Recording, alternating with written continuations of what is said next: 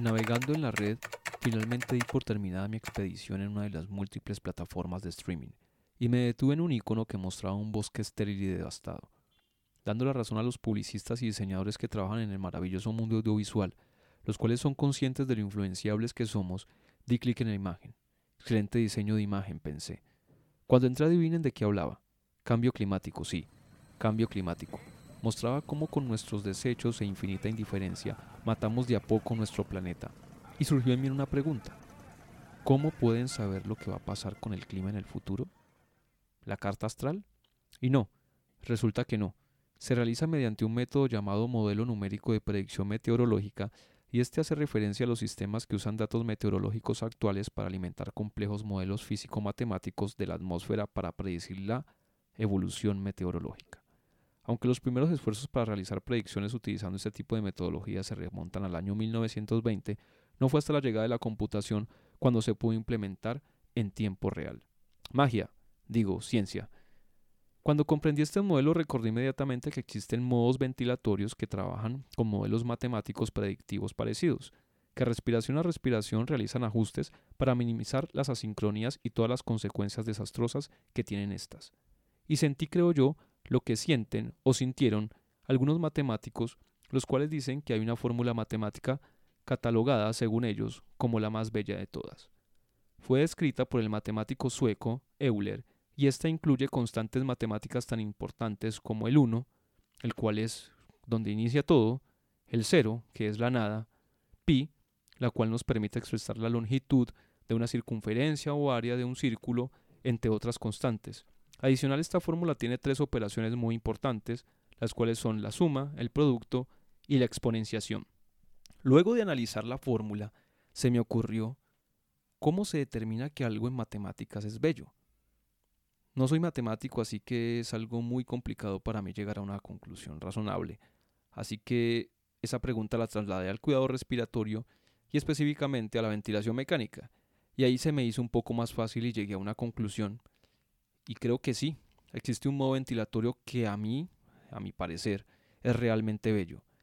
Por eso en este quinto episodio les voy a compartir cuál es el modo ventilatorio que a mi parecer es uno de los más bellos de todos y no sé si ustedes estén de acuerdo con él, así que esta es la idea de este episodio, que armemos debate y ustedes me cuenten si están de acuerdo o no. ¿Listo? Bienvenidos.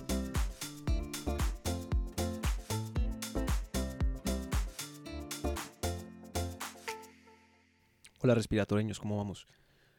Eh, les doy la bienvenida a este su quinto episodio de BioResp. Mi nombre es Carlos Valencia. El día de hoy eh, les quiero compartir en este episodio eh, por qué para mí existe un modo ventilatorio que es realmente bello. Y hago el énfasis en la palabra bello porque, bueno, ¿por qué bello y no funcional, bueno, excelente, bueno, como ustedes lo quieran llamar? Porque esta palabra si bien eh, eh, la vemos, está en todo lado, ¿cierto? Eh, la belleza está en todo lado, pero es algo que muchas veces lo miramos como lejos de nuestro quehacer. Lo vemos por allá, no sé, en la naturaleza, en los paisajes, en, las, en el arte clásico, pero es un término que hay que acoger un poco más también y aterrizarlo a nuestro quehacer diario porque en realidad estamos rodeados de muchísimas cosas bellas y cuando digo rodeados de muchas cosas bellas no digo en general del entorno que sabemos que es bello, me refiero específicamente en nuestro entorno de trabajo, en lo que hacemos. Y una de esas funciones dentro de tantas que tenemos en el cuidado respiratorio es el tema de la ventilación mecánica. Entonces por eso eh, quiero tratar este tema el día de hoy en este quinto episodio. Recordarles que estamos en todas las plataformas, en Spotify, Google Podcasts, en Anchor, en, en las que ustedes quieran, en iBox eh, y ahí nos pueden encontrar, pueden dar clic, no, hay necesidad de tener la aplicación descargada, simplemente el buscador web te arroja sin crear cuentas ni nada y nos puedes escuchar. Eh, darle las gracias a todas las personas que, día a día se van sumando a esta, esta hermosa familia de, tantas latitudes que ya hemos llegado a gran parte de, Latinoamérica, muchísimos países. Eh, como siempre lo digo, cada vez es más grato escuchar y ver el crecimiento y eso es gracias a, a ustedes. Eh, si les gusta obviamente compártanlo, coméntenlo a sus amigos, a, a que ustedes quieran y que sería muy chévere para que siguiéramos creciendo. Entonces, para no darles tanta carreta y ir iniciando con el tema, eh, voy a iniciar eh, con, con algo que, que, me parece muy, muy chévere y es algo que con lo que inician o es algo que ven en primera medida eh, muchas personas que estudian arte clásico. Cuando digo arte clásico, pues hay muchísimas áreas, ¿cierto? No, no voy a especificar, no, pues no tengo el conocimiento, pero pues ustedes entiendan a lo que me refiero. Y es una, una, escultura que, fue eh, expuesta por allá a principios del siglo, por allá 1917, y eh, se llama La Fuente, de un artista francés llamado eh, Marcel Duchamp.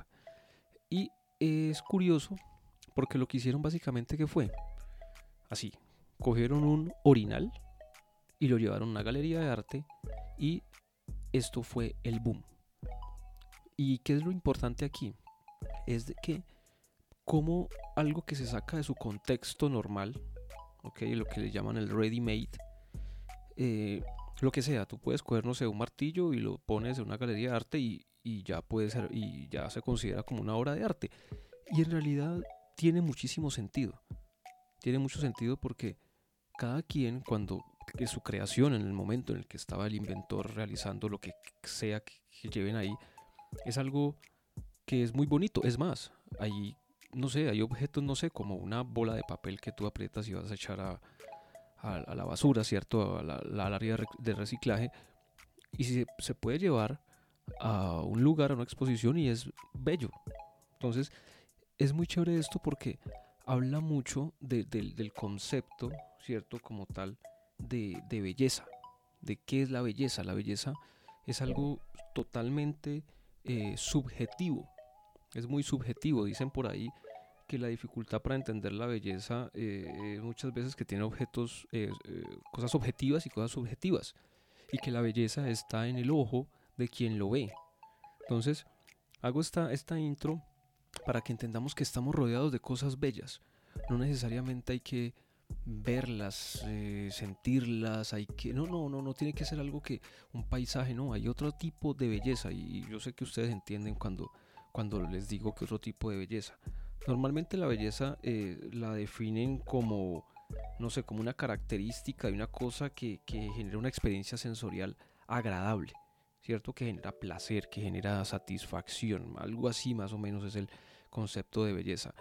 Y muchas veces nos pasa que, nos encontramos con algo en nuestro quehacer diario, algo que, realmente nos, nos, parece espectacular, no sé, un nuevo tratamiento, una nueva tecnología, bueno, muchísimas cosas a las que nos vemos expuestos nosotros en el, cuidado respiratorio específicamente, pues hablando, que, que nos parecen muy, muy, muy bellos. Y hay que retomar esa palabra, bello, belleza, en nuestro cuidado, porque muchas veces vemos es que lo de afuera es bello, pero no lo de nosotros, si no, no es así que hay cosas muy, muy, muy, muy, muy, muy, muy, muy, muy bellas. Entonces quiero que, que, que nos quede ese, ese, ese, mensaje inicial que es con lo que quería iniciar. Entonces ahorita ya para meternos en contexto como tal, les voy a hablar de algo que pues por aquí les voy dando unas pistas para que nos vamos metiendo y les voy diciendo hacia qué lado es que quiero ir. Y voy a hablar de modos ventilatorios no convencionales, ¿cierto? Entonces ya se sabe que el modo que me parece súper chévere es un modo ventilatorio no convencional. Eh, estos modos ya llevan, no sé, más de 30 años eh, incorporándose en la tecnología, ¿cierto? Ya están aquí, ya son una realidad. Eh, muchos ventiladores los traen, la mayoría de los ventiladores nuevos traen modos no convencionales, ¿cierto? Y desafortunadamente todavía no hay una superioridad, según los estudios, relacionado con los modos convencionales, ¿cierto? Pero, pero pues se pueden utilizar, se pueden utilizar. Eh, esto, estos modos permiten ayudar a nuestros pacientes, ¿cierto? Permiten que nuestros pacientes tengan niveles bajos de sedación, que todos sabemos lo importante que es esto para, para nuestros pacientes, porque minimizan las asincronías. Básicamente, los modos eh, ventilatorios no convencionales, el gran porcentaje, por no decirte que el 90%, 90 y punta por ciento, están enfocados en qué? En disminuir asincronías. Y es y algo que con lo que nos encontramos mucho en la UCI. O sea, todos los que hemos trabajado en algún momento en una UCI eh, entendemos y sabemos lo que es ventilar a un paciente asincrónico. Es una pesadilla tanto para nosotros como profesionales y obviamente el más afectado es el paciente. Entonces, estos modos no convencionales eh, son diseñados para eso y como tal hay que empezar a implementarlos un poco más. Porque muchas veces nos escudamos en que no, es que no, la evidencia no habla y llevamos no sé cuántos años de ventilación mecánica, eh, no sé cuántos modos, pero eh, con esa excusa de que no son superiores, de que no seguimos ventilando a todo mundo con los modos de siempre.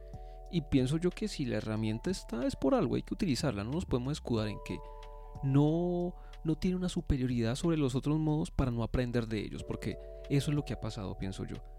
Eh, no nos hemos animado, todo el mundo dice, no es que no sirven, no es que no sirven, pero tú vas, indagas y preguntas sobre el modo no convencional, lo que pasa es que no se conoce. Entonces no estamos como tergiversando ahí la, la información. El hecho de que no los conozcamos nos sirve de escudo y excusa para no utilizarlos. Entonces yo creo que ahí hay algo que tenemos que, minar todos porque a todos nos ha pasado. Hay modos no convencionales que hay unos que conocemos mejor que otros, ¿cierto? Y, el ejercicio es tratar de que, que vayamos avanzando en este tema. Otro concepto también que hay que tener claro ahí es que el, el mejor modo ventilatorio es el que manejemos todos, ¿no? Es algo que se ha puesto muy de moda últimamente. Y en ese, pues, y en ese afán y en esa, y con esa premisa, perdón, entonces ah, pues el que conocemos todo es asistido control, ah, no, todo el mundo asistido control. Pero no hacemos el esfuerzo de conocer los otros. Ah, es que como solamente conocemos, es que el equipo solamente conoce ese, el equipo o yo. Y ese yo se vuelven todos. Entonces hay que tener cuidado ahí con ese, con ese concepto de, que nos está generando un, un, bloqueo, que nos deja bloqueados. Digo por experiencias propias, no sé, de pronto a ustedes les ha pasado que en su unidad todo el mundo es experto en todos los modos, súper chévere, pero yo he estado en unidades donde a veces tenemos dificultades más en unos modos que en otros, entonces por eso hago esta, esta, esta, esta salvedad. Eh, los modos no convencionales tienen unas características específicas y la principal es que tiene un control de, de bucle cerrado. ¿Esto qué quiere decir? Esto quiere decir que tiene un sistema de retroalimentación de señales que permite su comparación con el objetivo y una estrategia de ajuste con el resto de las variables. Entonces él le llega la señal, recibe una señal y que en base a esa señal que recibe, ¿cierto? Lo que hace es que la modifica y genera lo mejor para este caso, ¿cuál? Para el paciente, ¿cierto? En, a grosso modo, ¿cierto? Eh, hay un, doctor Robert eh, eh, él fue el que pues es una de las personas más importantes en cuanto a ventilación mecánica, y él realizó una clasificación de los modos no, convencionales y los clasificó en tres. Él los clasificó en manuales, en servocontrolados y automáticos. O sea, eh, ojo, bueno, aquí hay un spoiler. Este es, eh, aquí vamos a tratar un poquito no ventilación mecánica tan, tan básica, sino un poquito más, un poquito más avanzada, pues como para, para, obviamente ustedes saben que los modos no convencionales tienen un poquitico más de rigor, pero en teoría, si tú conoces la ventilación mecánica clásica, los controlados básicos, pues es, es muy fácil entender los otros modos. Entonces, voy a hablar del modo, o sea, recordemos, entonces dijimos, modos no convencionales están divididos en tres. Ojo para que no me pierdan, pues. Manuales, servocontrolados y automáticos. Entonces vamos a hablar del control manual. Los modos de control manual eh, permiten al operador el ajuste de todas las variables. Esto vendría siendo en términos anglosajones el output. Un ejemplo de esto, ¿cuál es? La programación de la curva flujo-volumen. En este modo de control manual eh, existen dos formas de programación manual. El set point, en el que el operador programa el valor de la variable y el ventilador lo que hace es que procurar entregarlo, como es el caso del volumen control y la presión control, ¿cierto? Y la otra forma de control es el control dual, en el que el ventilador puede cambiar la variable independiente durante la misma respiración. ¿Esto qué? Pues de acuerdo a los valores objetivos programados. ¿Esto en qué, esto en qué modos pasa? Esto pasa en el VAPS, ¿cierto? VAPS, presión de soporte con volumen asegurado. Es un modo no convencional que todos conocemos. El control manual tiene una capacidad limitada para la sincronía. Es un poquito... no permite manipular tantas variables. ¿Ok? Vamos ahorita con los modos servocontrolados. ¿Qué es un modo servocontrolado? Cuando ustedes escuchen el término eh, servo, básicamente son los motores servocontrolados, son motores que tienen eh, una precisión mayor a los otros, ¿ok? Son muy, muy, muy, muy, muy, muy precisos. Y eso lo necesitamos en ventilación mecánica, porque necesitamos que esa precisión y esa, y esa generación de fuerza que en nuestro sistema respiratorio, lo que hace, lo que hace ese motor en nuestro sistema respiratorio se genera, se traduce en presiones, sea muy específico, ¿ok? Entonces estos cuando se escuchen servocontrolados, básicamente eso es precisión, es una alta precisión. ¿Qué hace esto? Van a amplificar las señales del paciente utilizando un mecanismo de retroalimentación. Entonces, le llega, ¿cierto? Hace, hace, no sé, la mecánica del paciente, te está respirando, hace unas determinadas presiones, ¿cierto? Y de acuerdo a esas presiones, nuestro ventilador reacciona. Modos no convencionales. Recuerden que el mono convencional está enfocado a la sincronía, ¿cierto? Entonces, lo que hace es que hace una retroalimentación con el objetivo y responde a esas cargas impuestas. ¿cierto? Entonces, él encuentra una determinada mecánica ventilatoria, unas determinadas presiones. Esas presiones en el ventilador, en ese motor servocontrolado, lo que hace es que hace unas respuestas específicas. Él de acuerdo a eso dice, bueno, usted tiene una mecánica así, yo hago determinada presión soporte, determinado flujo, determinada presión pico, y esto pasa que en los modos no convencionales, ¿para qué? Para evitar o minimizar las asincronías. ¿Listo? Esto estos servocontrolados, ¿en qué modos los vemos? En modos como el PAF, ¿cierto? La ventilación asistida proporcional, el NAVA, o ventilación automática sensada por la actividad eléctrica del diafragma, y el ATC, la compensación automática del tubo. Estos son modos un poquito más, más avanzados que todos hemos visto en algún momento en, nuestros ventiladores. Eh, hay, en el último lugar están los modos automáticos, pero estos modos automáticos se van a dividir en tres. Ojo, en tres. Empezamos con los modos no convencionales, tiene una clasificación que son tres, pero el último de estos, que son los modos automáticos, se subdividen en tres. ¿Ok? ¿Qué pasa con esto? Los modos automáticos de control ajustan la variable objetivo sin la participación del operador, son muchísimo más independientes. Estas modificaciones se van realizando en función de modelos matemáticos, ¿cierto? Derivados de procesos fisiológicos conocidos o formas de inteligencia artificial. Voy a ver el término inteligencia artificial así grandísimo que a mí a veces me, genera como escosor. Ahorita el término inteligencia artificial se, se utiliza así como... Se habla de inteligencia artificial en el supermercado, en los graneros, en todo lado, como, como de muchas cosas ahorita, pero es un concepto muy, muy macro y muy, muy específico, pero en otro tema, en otro episodio trataremos algo más de, de inteligencia artificial, por ahorita dejémoslo como hasta ahí o ambos, ¿cierto? Entonces, básicamente lo que pasa es que, estos son muchísimo más autónomos, su nombre lo dice, modos automáticos. Ellos, respiración a respiración, como todos los anteriores también, ojo, pero estos son muchísimo más específicos. Las variables que nosotros podemos programar en estos modos son mínimas. Básicamente nosotros lo que le, damos al, ventilador son cosas muy puntuales y de ahí en adelante el ventilador básicamente es el que ventila al paciente, por decirlo así. Ojo, pues que yo sé que eso a mucha gente le genera como, como espanto, pero, pero, pero pasa. ¿Ok? Entonces, se divide en tres estos modos automáticos: adaptativo, óptimo e inteligente. Ojo con esta palabra: inteligente. ¿Ok? Entonces, en el adaptativo, ¿qué pasa? Se ajusta la magnitud de la variable objetivo en cada ciclo en respuesta a los cambios de las condiciones físicas del sistema respiratorio. Magnitud. Acuérdense que una magnitud en física es algo medible. ¿Ok? Una magnitud es algo que se puede medir.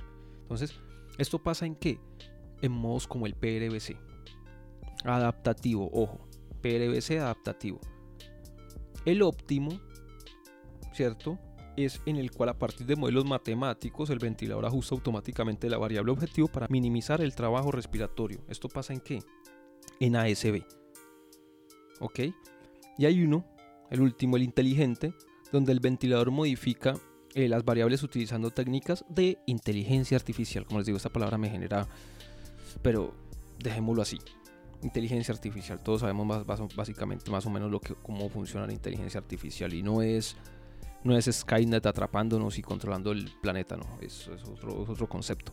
Este, este, tema, este tema de inteligente, este modo inteligente, eh, lo utiliza el modo llamado el Smarker, este, este famoso modo para, para estete, que es, muy, es muy interesante este modo. Entonces, eh, los modos no convencionales, hay que tener claro el concepto, tienen como objetivo, y lo voy a repetir muchas veces aquí en este episodio, promover la seguridad del paciente en ventilación mecánica. En términos de Billy, ¿ok? Mejorar el confort, ¿cierto? Mejorar esta relación paciente-ventilador, las asincronías y promover la liberación. Este es el objetivo principal. Hay que meternos en la cabeza esto de los modos no convencionales. Y hay, hay, hay algo aquí, un pequeño paréntesis que les quiero hacer. Uno empieza a, a mirar esta definición de inteligencia, ¿cierto? Que hay 50.000. Hay muchísimas definiciones. Ustedes no sé cuántos autores han escrito sobre esto. Pero hay algo que me, que me, que me, que me genera, que me impacta y que me parece chévere. Es que en la gran mayoría de estas definiciones hay dos palabras que se repiten mucho, que es la palabra entorno y adaptación. Entonces la inteligencia va asociado al entorno y a la adaptación.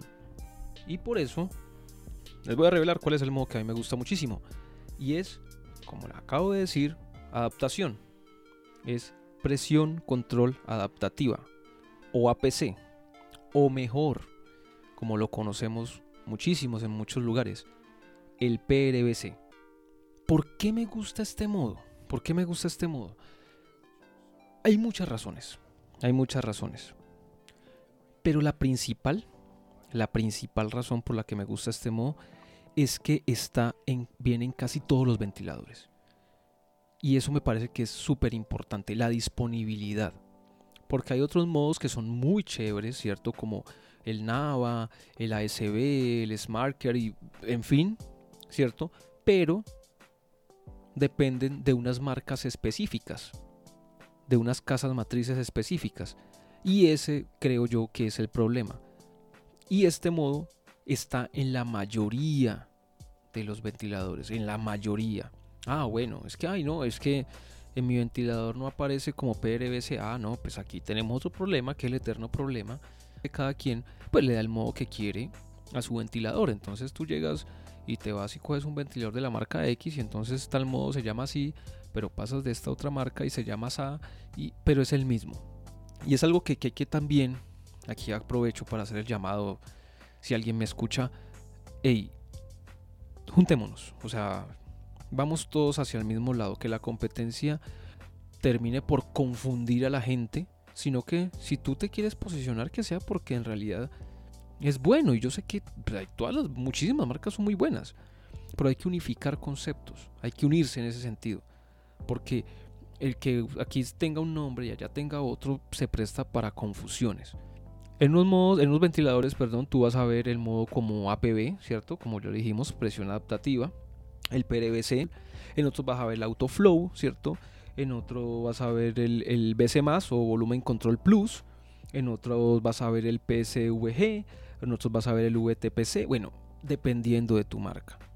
Ahí ya se las dejo a ustedes ahí abiertas para que ah, con lo que les acabo de decir, vayan y le cacharren al ventilador y miren a ver qué es lo que ustedes tienen. estoy casi seguro que alguno de estos tienen que tenerlo. Si es un ventilador, pues un poquito no tan antiguo, ¿cierto? No van a decir pues que, están con un Servo 900 pues porque, ojo, no estoy diciendo que el Servo 900 no sea bueno, pero pues difícilmente va a tener estos, estos, estos modos. Entonces, retomando les cuento que el APC o el PRBC es un modo, ojo, ojo con esto, es un modo que está limitado por presión y ciclado por tiempo y asegura un volumen corriente por ajustes continuos del límite de presión. Todas las respiraciones son iniciadas por el paciente o por tiempo, limitadas por presión, cicladas por tiempo. Y aquí es muy importante que tengamos en cuenta esto. Limitado, limitado por presión y ciclado por tiempo. Porque eh, este modo muchas veces tú luego consultas, lo ves, lo preguntas por ahí y, muchas veces creemos que, ah, no, es que sí es presión, es regulado por presión, ta, volumen, pero no entendemos que el tiempo es el parámetro de los más importantes, por no decirte el más importante, de este modo. Cuando digo tiempo, me refiero al tiempo inspiratorio básicamente que hay que programar en este modo. Entonces hay que tenerlo muy, muy, muy, muy en cuenta. ¿Cómo lo programamos? Programamos el tiempo inspiratorio deseado, ajustamos esta relación. Obviamente colocamos un volumen objetivo, volumen corriente, y la frecuencia. Entonces, ¿qué pasa? ¿Cómo inicia este cuento? ¿Cómo inicia el PRBC? El ventilador inicia. Le da más o menos unas tres ventilaciones de como de conocimiento. Entonces tú programas tu modo PRBC, programas los modos que tú sabes, tiempo, volumen y frecuencia. Tiempo, volumen y frecuencia. El ventilador te da unas pruebas y con esto que identifica la extensibilidad del paciente, cómo está ese, sistema respiratorio. ¿Y qué hace? Lo que hace es que calcula la menor presión necesaria para que aporte ese volumen corriente programado. En los siguientes ciclos, obviamente, aumentará o se disminuirá, se va disminuyendo el límite de presión en más o menos 3 centímetros de agua por respiración. Desde 0 centímetros de agua, o sea, del nivel basal o de PIB, ¿cierto? Estamos claros ahí, hasta un límite máximo de 5 centímetros de agua por debajo del valor de la alarma de presión prefijada. Entonces, otro llamado. Importantísimo, un buen ajuste en las alarmas. Porque si tú no tienes un buen ajuste en las alarmas de tu ventilador y colocas este modo, pues estás perdiendo la eficacia, pierde la protección. Conceptos importantes con el PRBC, tiempo inspiratorio y la alarma de presión para que el ventilador, para que el modo sea de beneficio para nuestro paciente. Él genera un, confort a nuestro paciente. Lo que hace sí, se toma una respiración y a medida de eso, él guarda en su memoria, en su sistema, ok, en su, en su el modelo matemático, en el algoritmo que tiene, lo que hace es que va ajustando cuál es el nivel máximo de presión que necesita para alcanzar el volumen y se va graduando debido eh, más o menos a lo, que requiere. Importantísimo, importantísimo. Este modo tiene eh, un modo de respiración por válvulas abiertas que son de rápida respuesta y de una aspiración activa. ¿Esto cómo se traduce más o menos? Lo que, o sea, lo que genera es que puede controlar automáticamente su cierre y apertura para mantener constante el nivel de presión objetivo. Y así lo que va permitiendo es que el paciente pueda respirar de manera espontánea, toser libremente en cualquier momento del ciclo ventilatorio. Y aquí está una de las piedras angulares de este, de este modo, la sincronía que genera. Tú tienes un paciente asincrónico en destete. Eh, hemos sabido que en estos últimos tiempos eh, el tema de la eh, sedación ha sido algo escaso en algunos lugares y hemos tenido que utilizar unas sedaciones que normalmente no se utilizaban antes, pero sabemos que todos los pacientes no tienen una buena aceptación de esta. Y aquí está la respuesta. Este modo, les cuento desde mi experiencia, ha sido una bendición en cuanto a eso, porque genera una sincronía espectacular. Pero es debido a qué? A este sistema de válvulas que tienen estos ventiladores nuevo, obviamente asociado con el ventilador. Genera una mejor sincronía, capta todos los esfuerzos del paciente y minimiza esas asincronías me dirán mentirosos ustedes, en algún momento, los que lo han utilizado saben. El nivel de control que genera este modo me parece espectacular, pero es gracias a esto. Obviamente, el flujo es regulado automáticamente de acuerdo a la presión objetivo, ¿cierto? Obviamente tiene una curva de flujo que desacelerante, porque los modos por presión tienen esta rampa desacelerada, ¿cierto? Es muy característica de ellos. Y lo que hace es que mantiene un flujo pico inicial lo suficientemente rápido para evitar las sincronías. Así es que trabaja. Y estos dos conceptos que les acabo de dar son súper importantes. Sí, es volumen regulado, un modo que sí, volumen y garantiza la presión. Sí, sí, eso está súper chévere. Pero el palo del modo está aquí. En este, en este sistema de cierre de válvulas y en, estas, en este ajuste de flujo que minimiza la sincronía. Todos sabemos que el tratamiento de sincronía muchas veces como lo tratamos con flujo tiempo, básicamente, ¿cierto? Entonces, aquí está. Aquí está el palo para que lo tengamos muy, muy, muy, muy, muy presente. Se me desconectó el paciente porque X o Y motivo. Desafortunadamente ocurre. El ventilador lo que va a hacer es que va a tomar la última respiración con la que estuvo conectado, o sea, esa misma mecánica y desde ahí va a arrancar. No vas a arrancar desde cero como recién lo colocaste. Entonces, muy, muy importante este concepto que, lo tengamos claro ahí. Este modo, de acuerdo al ventilador que tú utilices, te va a permitir implementarlo en determinados modos. Eso sí, ya no sé qué, no te voy a decir qué marcas, no sé, tú ya lo mirarás con el ventilador que trabajes. Hay unos que solamente lo permiten en modos controlados y otros que sí lo permiten en modos como en SIMB, en MMB o ventilación mandatoria minuto, ¿cierto? Ya miran ustedes el ventilador que tengan y le van haciendo las, los ajustes. Ah, el autoflow, que es una forma eh, de, de este modo adaptativo, lo que hace es que regule el nivel de flujo inspiratorio para generar menor presión y lograr el volumen programado, ¿ok? El autoflow. Ah, es que yo no tengo PLBC, me parece autoflow. Ah, ese es un modo, es, es la misma cosa. No se me asare. Como les dije inicialmente, traté de, de, colocarlo lo, más conocido. Habrán otras marcas que no conozco y que tengan este modo eh, de otra forma. Hay unos efectos fisiológicos de este modo, obviamente. Como les dije ya, tiene un flujo desacelerado que caracteriza los modos por presión eh, y asegura el volumen propio de los modos de volumen. Esa es la combinación. Flujo desacelerado que caracteriza los modos por presión y asegura un volumen propio de los modos controlados por volumen. La mezcla, que hasta ahí es donde normalmente, inicialmente es lo que se cree de este modo. Ah, no, simplemente es eso, pero no. Ya les dije que el tema de válvulas y de flujos es lo que genera eh, esta, esta, mejor, esta mejoría en la sincronía. Eh, pues a su vez, como les comenté, asegura pues esta apertura de válvulas inspiratorias y expiratorias y así permite dar una respuesta a cada esfuerzo espontáneo. Es que, es que aquí es donde está el palo de este modo. De esta manera puede capitalizar los esfuerzos del paciente. Es que ahí está, esa es la clave. Ese movimiento de las válvulas, la ínsula del ventilador, ahí es donde este, este modo toma la verdadera importancia. Ah, sí, el control volumen, control presión dual, o sea, una belleza, pero aquí, aquí es donde está. ¿Y esto qué hace? Pues genera que el paciente tenga niveles bajos de sedación. ¿Y nosotros qué queremos? Queremos un paciente con niveles bajos de sedación para que sea mucho más fácil su destete, para que el impacto sea mucho menor. Debido, y aquí sí quiero que esté claro, a que es un modo que es ciclado por tiempo deberá ponerse especial énfasis en el tiempo inspiratorio y sobre todo, ojo, sobre todo en los pacientes con aumento a la resistencia, atrapamiento aéreo, resistencia al flujo. ¿Esto para qué? Para evitar el fenómeno de sobredistinción. Entonces, con este modo, pues tampoco, obviamente, cosas negativas, pues o no tan positivas. Hay que tener mucho cuidado con la programación del tiempo, porque si tú no programas un tiempo adecuado, esto te puede generar autopip. Entonces, para que lo tengas presente, tampoco voy a decir pues que no, pues aquí descubrí que el agua moja. No, esto es viejo, esto ya tiene años, pero también tiene sus cosas no tan positivas. Otro punto que hay que considerar y no menos importante es que los pacientes con demandas metabólicas aumentadas, hablamos de acidosis metabólica, fiebre, en fin, es necesario que, estar muy pendientes. ¿Por qué?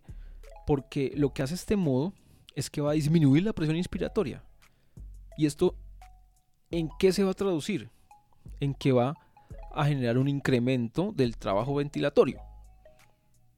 Si tengo un paciente, tú sabes, un paciente con estas de, aumento de estas demandas metabólicas, con febril, con acidótico, ellos generan un patrón respiratorio específico, ¿cierto? No voy a entrar a profundizar aquí si yo les coloco este modo, esto les lo que va a hacer es que va a disminuir aún más esa presión inspiratoria pico y por ende lo que va a generar es que ellos terminen haciendo mayor trabajo porque tienen este tipo de respiración debido a su problema de base, problema metabólico que tengan, por su acidosis, por su fiebre. Entonces hay que tener en cuenta que no es tan bueno en estos pacientes cuando identificamos esto utilizar este modo porque no puede ser tan benéfico. Lo que va a hacer así, ahí nos va a hacer un efecto rebote. Entonces, para que, para que lo tengamos en cuenta.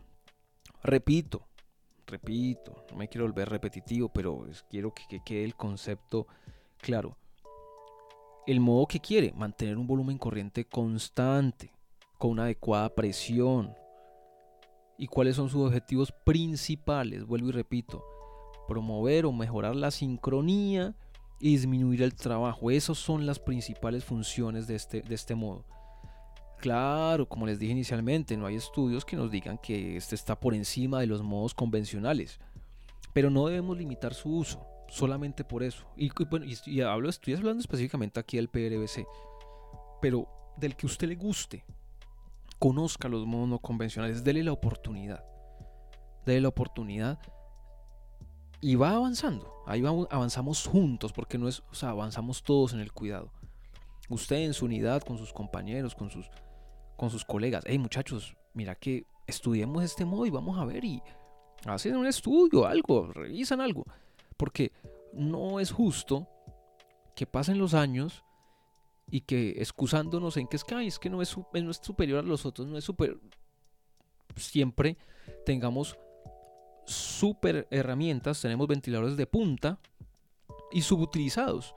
Entonces eso es como, no sé, me perdonarán el ejemplo, pero es como tener, no sé, un Ferrari y andarlo a 40 kilómetros. No estoy diciendo que tiene que andar todo el día a 300, pero si tienes un Ferrari, pues utilízalo, pues medianamente las prestaciones. Para eso lo compraste, ¿no? Porque si compraste un Ferrari para andar a 40, pues cómprate otra cantidad de carros que te salen muchísimo más económicos y dan lo mismo. Lo mismo pasa con la ventilación mecánica. Si estás haciendo una inversión de N cantidad de millones o de dólares, de miles de dólares dependiendo de la moneda de tu país, para utilizar lo mismo, creo que, que estamos malgastando el recurso. Entonces sí, sí quiero que, que nos llevemos también este mensaje. Y lo otro, ya hablando específicamente del PRBC, repito, ¿Por qué me gusta tanto? Porque está en muchísimos ventiladores. Este modo adaptativo. En muchísimos ventiladores está. Mira tú en tu ventilador que tienes. Pero te aseguro que en alguno de los de tu unidad lo debes tener. No es tan exclusivo como otros modos que solamente están en marcas específicas. Que están. Tal modo está en tal marca. Tal otro modo está en X marca. No. Este modo está en muchísima gama. Esto es lo que, lo que me gusta, que ahí se puede eh, utilizar fácilmente. Hay que entender que la exclusividad tiene sus cosas buenas, ¿cierto? Pero cuando estamos hablando de cuidado y de bienestar a la comunidad y cuando estamos prestando un servicio a la humanidad, la exclusividad ahí pierde ese plus. Porque mm, yo no puedo ser exclusivo para tratar una vida. Las vidas son todas iguales, todas valen lo mismo. Entonces no puedo eh, ser tan mezquino en ese sentido. Entonces, por eso es que me gusta este modo. Eh, como conclusión, eh, me voy a ir otra vez al inicio.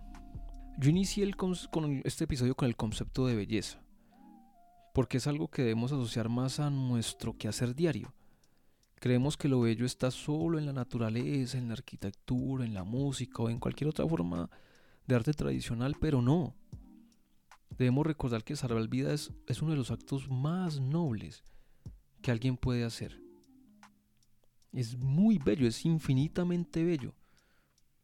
Tenemos una cantidad de detalles ordenados, sincronizados, que en espacios ínfimos de tiempo toman decisiones para el bienestar de nuestros pacientes. Y cuando hablo de esto, hablo específicamente de ventiladores, en este caso puntual. Y adivinen quién, quién opera esa máquina. Nosotros.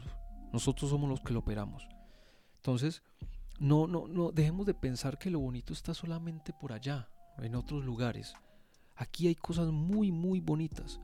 Tenemos cosas muy, muy bellas en nuestro quehacer diario y hay que, y hay que potencializarlo. Entonces, eh, el arte de salvar vidas es, muy, muy, muy chévere y tenemos que disfrutarlo. Entonces, ese es el mensaje que les quiero dar. La belleza la podemos encontrar, así como les decía en la introducción, los matemáticos dicen que la fórmula de Euler es la más bella del universo. Nosotros también tenemos aquí cosas muy bellas que, pero hay que conocerlas, ¿cierto? Para saber que si algo es bello o no, pues hay que conocerlo, hay que ir un poquito más allá. Entonces, esto es uno de los, de los mensajes que quiero que, nos llevemos de este episodio. Vamos un poquito más allá. Hay una gama de tratamientos súper amplia. Está en todo lado, el internet, en los libros, en donde ustedes quieran. Vamos y los buscamos, conozcámoslos. Entonces, así como nosotros queremos que ser atendidos por las mejores personas, los mejores seres humanos, las mejores tecnologías a la disposición, pues hagamos eso también por las personas que estamos tratando y vayamos a mirar, investiguemos, miremos. No nos quedemos en esa zonita de confort tan, tan chiquitica que tenemos ahí. Vamos a explorar un poquito más. Ah, no, si no es el caso suyo, perfecto, siga avanzando. Pero le digo, este mensaje es para los que tenemos que trabajar más en eso. Seguir buscando, seguir investigando, seguir mirando más allá.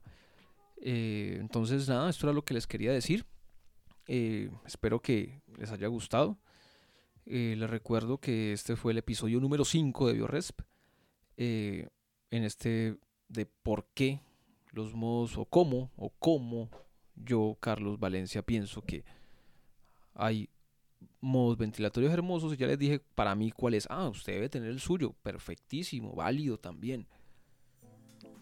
Busquémoslo, investiguémoslo y descubramos esta, esta, esta belleza que hay en, todo este mundo del cuidado respiratorio.